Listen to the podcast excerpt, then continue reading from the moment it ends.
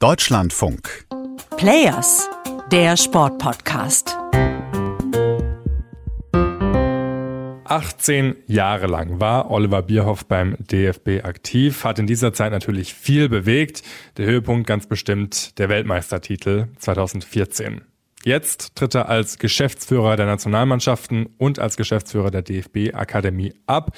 Beide Parteien, der DFB und Oliver Bierhoff, haben sich auf eine vorzeitige Vertragsauflösung geeinigt. Und die große Frage, die ist jetzt natürlich, wie geht's weiter beim DFB?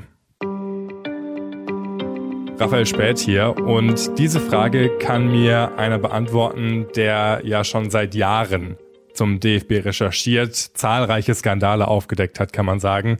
Thomas Kistner von der Süddeutschen Zeitung. Hi Thomas. Hallo. Thomas, Oliver Bierhoff und der DFB gehen getrennte Wege. Man kann sagen, diese goldene Ära gekrönt mit dem Weltmeistertitel beim DFB, die ist jetzt damit endgültig beendet und ist ja schon irgendwie ironisch, dass sich jetzt so ein bisschen so ein Kreis schließt für Oliver Bierhoff. Er ist angetreten 2004 nach einem Vorrunden aus der deutschen Mannschaft bei der Europameisterschaft und er geht jetzt auch nach einem Vorrunden raus der deutschen Mannschaft bei der Weltmeisterschaft.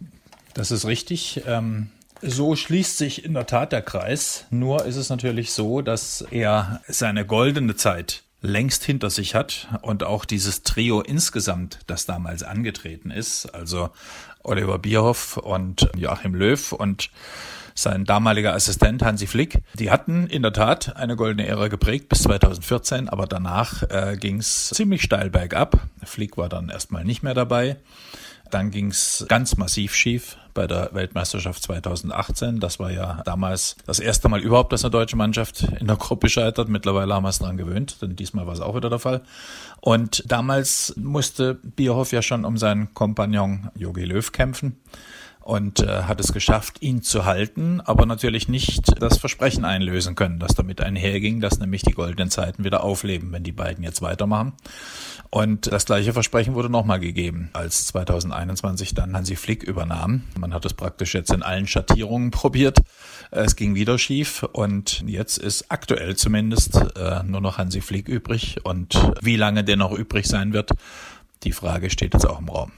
Was würdest du denn in diesen 18 Jahren so als den Wendepunkt beschreiben? War das tatsächlich das Vorrunden aus 2018 oder hat es vielleicht schon im Jahr 2015 angefangen, als Oliver Bierhoff ja einer derjenigen war, der den DFB und vor allem die Nationalmannschaft zu so einer Art Marke machen wollte mit dem Slogan die Mannschaft und damit ja krachend gescheitert ist? Also ich glaube, es ist ein bisschen so wie auch auf dem Platz. Äh, man hat das aller, allergrößte erreicht, was man im Sport, speziell im Fußball, äh, nur erreichen kann. Diese Fußballweltmeisterschaft, diesen Titel. Und danach, das haben wir immer gesehen, immer wieder, auch bei anderen Nationen, bricht das dann schon deswegen ein, weil man natürlich nicht mehr die Motivation hat. Zugleich ist es dann aber so, dass man versucht, wenn man in einem Teamsport äh, so viel Erfolg hat, eine schöne Zeit natürlich, denn das verklärt ja auch alles. Und danach ist es schwierig, die notwendige Trennung von einigen Akteuren zumindest zu vollziehen, denn das sind natürlich naturgemäß in der Regel die etwas älteren, die etwas äh, erfahreneren, die routinierten.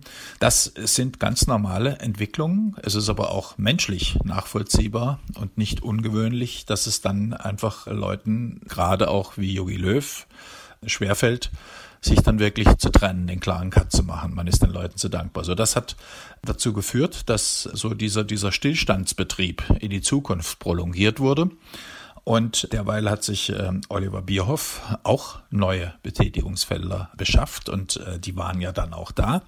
Der große Höhenflug im Deutschen Fußballbund, der dann eingesetzt hat, der dazu geführt hat, die größte Akademie, die es eigentlich gibt. Ich weiß es nicht, was China hatte, aber alle anderen Fußballverbände, ähm, soweit sie bekannt sind, und wir können sie nur in den großen Messen, haben nicht annähernd so ein Mordsteil dahingestellt, wie es der DFB geschafft hat in Frankfurt. Wobei der DFB ja auch der weltgrößte Verband ist, Fußballverband von der Mitgliederanzahl her. Das stimmt, aber nicht alle sieben Millionen Mitglieder versammeln sich in dieser Akademie. Also wenn man es mit dem Anspruch misst, der aus den sportlichen Leistungen dieser Zeit hervorgegangen ist, ist es sogar ein Anachronismus in dieser Größe, äh, sich aufzustellen. Gut, das hat man am Anfang nicht gewusst, aber so oder so steht diese Akademie für den, ich will jetzt nicht sagen Größenwahn, aber jedenfalls für die Dimension, in der man vor sieben Jahren dachte, denken zu können. Das geht immer so weiter. Wir werden immer ganz oben äh, mitmischen.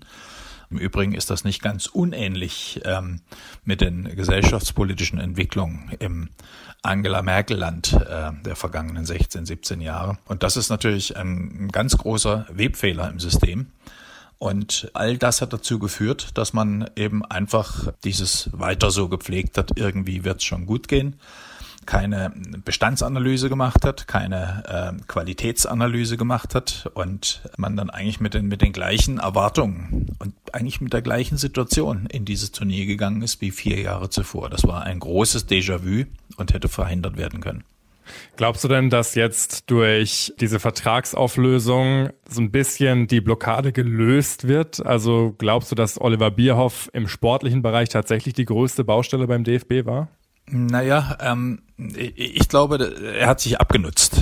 Es ist nicht so, dass er irgendetwas jetzt ganz speziell äh, falsch gemacht hat, sondern er hat den ganzen Betrieb äh, 18 Jahre, darf man nicht vergessen, verdammt lange Zeit, gerade im Fußballgeschäft. Das ähm, spricht ja auch für ihn.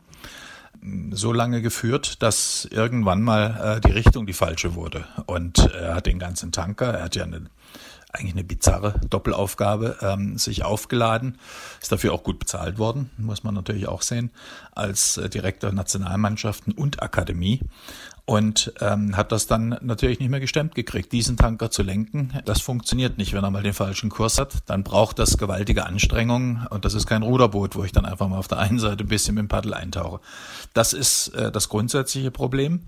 Und ähm, deswegen wird es natürlich mit der Änderung auf diese einen Personalie keinster Weise getan sein.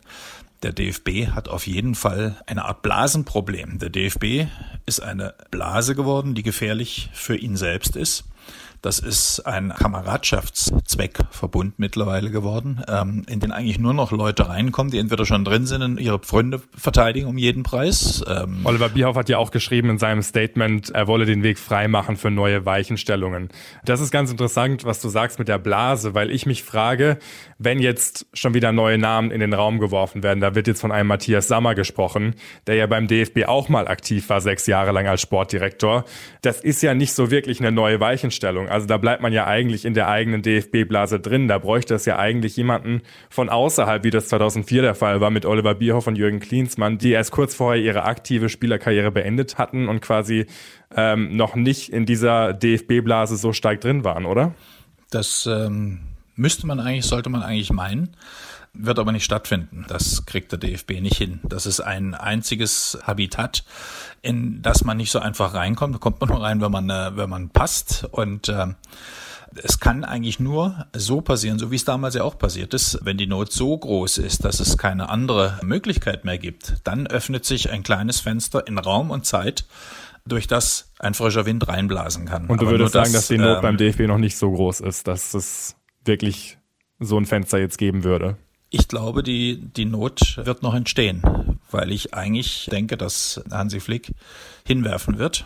Hat er ja auch angedeutet. Er hat so ein bisschen angedeutet und ähm, ich kann mir vorstellen, dass er das auch, auch tut. Der braucht nämlich auch seine, seine Umgebung, die ihn äh, inspiriert und äh, das sind ja die Dinge, auf die er sich sozusagen auch gefreut hat. Anderthalb Jahre noch und äh, die Europameisterschaft im eigenen Land und all diese Dinge. Äh, jetzt weiß er nicht, was kommt. Jetzt steht er auch allein im Regen. Also man muss sich mal vorstellen, wie, wie, wie soll denn er jetzt die sportliche Analyse machen? Ohnehin ist es ähm, vorsichtig formuliert extrem ambitioniert von, ähm, von DFB-Präsident Neuendorf, den beiden quasi ein Ultimatum gestellt zu haben, zu sagen, am Mittwoch oder am Donnerstag machen wir eine sportliche Analyse. Also ähm, das hat in der Vergangenheit immer Wochen, Monate sogar gedauert. Das ist schon mal klar, ein Zeichen Pistole auf die Brust.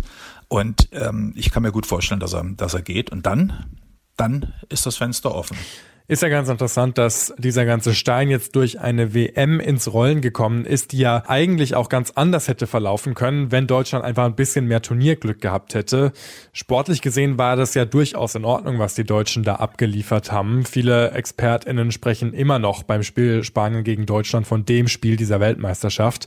Oliver Bierhoff, muss man halt auch dazu sagen, ist bei dieser Weltmeisterschaft negativ aufgefallen, vor allem natürlich in der Diskussion rund um diese One Love Kapitänsbinde.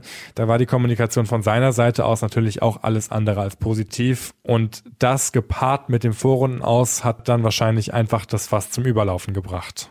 Äh, ja, aber das fällt natürlich voll und ganz auf den Präsidenten zurück. Äh, Präsident Neuendorf ein ehemaliger SPD-Landespolitiker, hat sich ja ganz und gar auf dieses Thema versteift. Man muss ja auch ein bisschen sehen, wie kam der Mann ins Amt? Er kam ins Amt im März und da war nicht vorgesehen, dass er letzten Endes alleine an der Spitze steht, sondern äh, da gab es ja damals noch einen allgewaltigen Vizepräsidenten, nämlich Rainer Koch der mit seinen Leuten bis dahin den Verband wirklich beherrscht hat. Und er war eigentlich auf dem Weg, ein Präsident unter Rainer Koch zu werden. Das darf man nicht vergessen. Also, dass Koch nicht mehr wiedergewählt wird, das war ja praktisch eine Sensation, war die Sensation des Bundestags. Niemand hat damit gerechnet. Wenn also das, was eingespielt war, ganz offenkundig sportpolitisch äh, in Kraft getreten wäre, dann hätten wir zwar Neuendorf als Präsidenten, aber im Hintergrund hätten diese Kräfte weitergewirkt, die in den vergangenen Jahren auch gewirkt haben und er wäre gar nicht so in den Blickpunkt gerückt. Jetzt ist er eben im Blickpunkt. Er hat all diese Altlasten erstmal zur Seite geschoben und hat sich ganz auf das kapriziert, was er als Stärke einbringen kann, seine politischen Verbindungen. Und dann, dann tanzt Frau, ne Frau Faeser da mit der Armbinde rum und dann kommt der Kanzler in den Campus. All diese Geschichten, alles auf der SPD-Schiene aufgegleist und äh, das ist sein Habitat. Und deswegen ist diese One Love Binde das, was er da federführend natürlich, auch mit der Generalsekretärin, die erstaunlich unauffällig ist, Heiko Ulrich, äh, da aufgegleist hat, ist das natürlich sein Versäumnis in allererster Linie. Ich höre, dass Bierhoff sehr darüber geklagt hat dass es da praktisch bei jedem Gespräch eine andere Richtung gab. Der Präsident scheinbar, hat scheinbar viele Ohren und nimmt von jedem was auf und dreht sich da auch ein bisschen. Das ist zumindest auch der Eindruck, der von außen kommt. Also er sieht sich da im, im Regen stehen gelassen.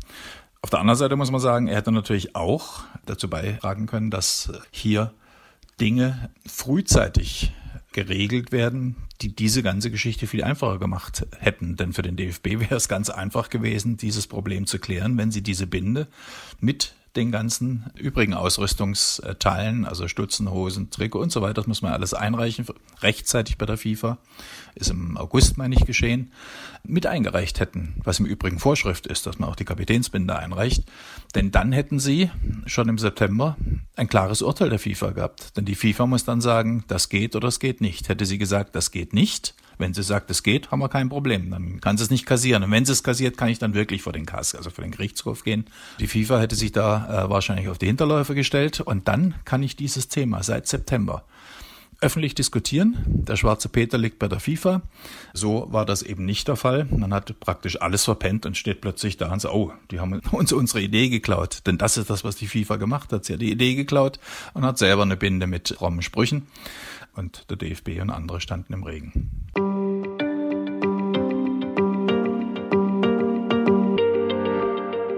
Lass uns noch mal zum Abschluss zur Ausgangsfrage zurückkehren. Wie geht's jetzt weiter beim DFB? 2024 steht eine Heimeuropameisterschaft vor der Tür, die natürlich sportlich erfolgreich gestaltet werden soll. Und jetzt dem Eindruck nach, mit einer ungewissen äh, Zukunft des Bundestrainers liegt dieses sportliche Projekt so ein bisschen brach. Wie muss es denn jetzt in deinen Augen weitergehen, damit die Heimeuropameisterschaft 2024 nicht eine Vollkatastrophe wird für den DFB? Also im Moment sind ja noch nicht mal alle Neubauten eingestürzt. Wir haben den Fall, den Fall Bierhof. Die deutsche Fußballliga wird sehr wahrscheinlich ähm, den Abschied von Frau Hopfen nehmen, der Vorsitzenden, die auch erst seit Januar im Amt ist. Also da, da ist alles total in Schieflage. Und ganz wichtig, wir wissen nicht, was Hansi Flick macht. Und das spielt dann natürlich alles mit rein. Deswegen ist es jetzt sehr, sehr schwierig zu sagen, wie es weitergeht. Natürlich, wenn ein Thomas Tuchel übernehmen würde, was ich mir nicht vorstellen kann, wäre das sicherlich eine gute Option. Da könnte man dann drumherum gruppieren, was er selber sagt, wen er da gerne hätte. Das würde definitiv dann so funktionieren.